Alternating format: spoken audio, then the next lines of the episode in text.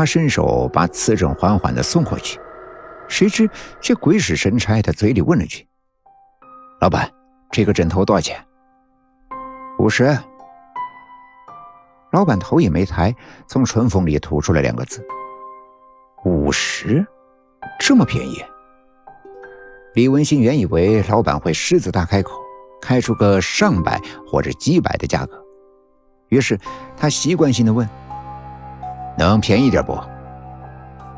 老板依旧没有抬头。三十，拿走。啊！他没想到老板会这么的爽快。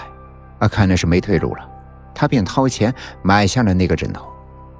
回来的路上，他几次想把那只碍事又难看的瓷枕给扔掉，但却终究没有扔。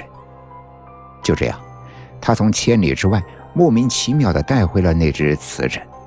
他也不好意思把它摆在桌子上或者书架上，怕熟人和朋友看到后笑话他的品味，便把它扔进了床头的纸箱里。这一扔，就把这件事呀。给忘之脑后了。直到一个月之前，表弟来到他家借宿，他把自己的枕头让给了表弟，自己在头下垫了几本书，躺下试了试，很不舒服。突然想起床头的纸箱里还有一个瓷枕，就把它取了出来。躺下一枕，枕头上的凹槽完美的托住了他的脑袋，带来了一丝丝的冰凉，还蛮舒服的。李文新双眼一闭，就进入了甜香。那天晚上，他做了一个十分奇怪的梦。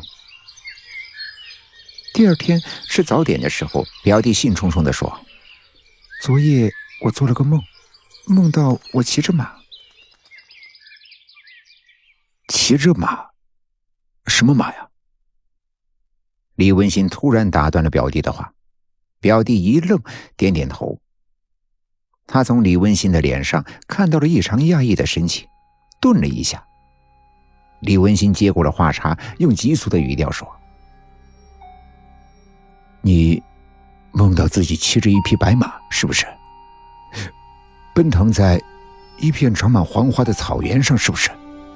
接着，你和一个穿红衣服的女士在水上公园，在那个湖面上泛舟，是不是？”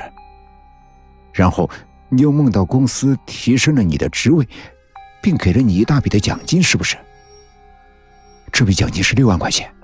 你在中华南大街十字路口的那个建设银行，把钱存到了卡里。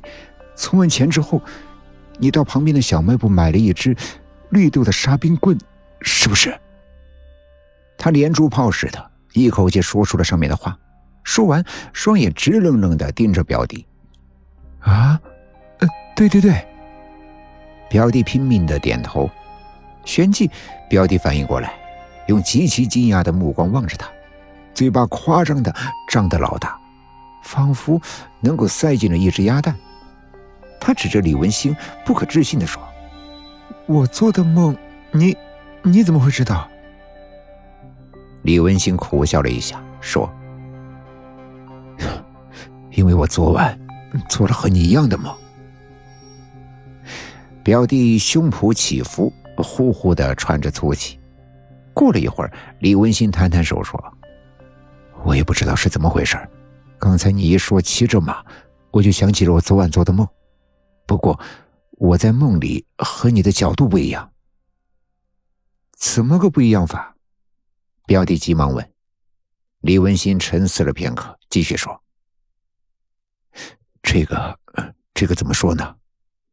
就是我能够看到你，你却看不到我。在梦里，我好像是从天空往下俯视的视角，看着你的一举一动。这情景就像，就像什么呢？李文星想要找个合适的词来形容，却一时找不到，急的是抓耳挠腮。表弟接过话茬说：“就像，就像你在看着我的梦。”啊，对对对。李文新指着表弟，连连点头。可是，为什么你会这样呢？这太奇怪了。表弟又提出了疑问。我我也不知道是怎么回事啊。李文新再次摇摇头。这是李文新第一次进入到别人的梦里。接下来的几天，这件怪事在李文新的朋友圈广泛的传播，一度成为了热门的话题。大家都饶有兴趣的提出了自己的看法，或者积极的帮他寻求答案。他自己也查了灵异的网站，从网上咨询了一些所谓的玄学人士，结果也没人能够提出合理的解释。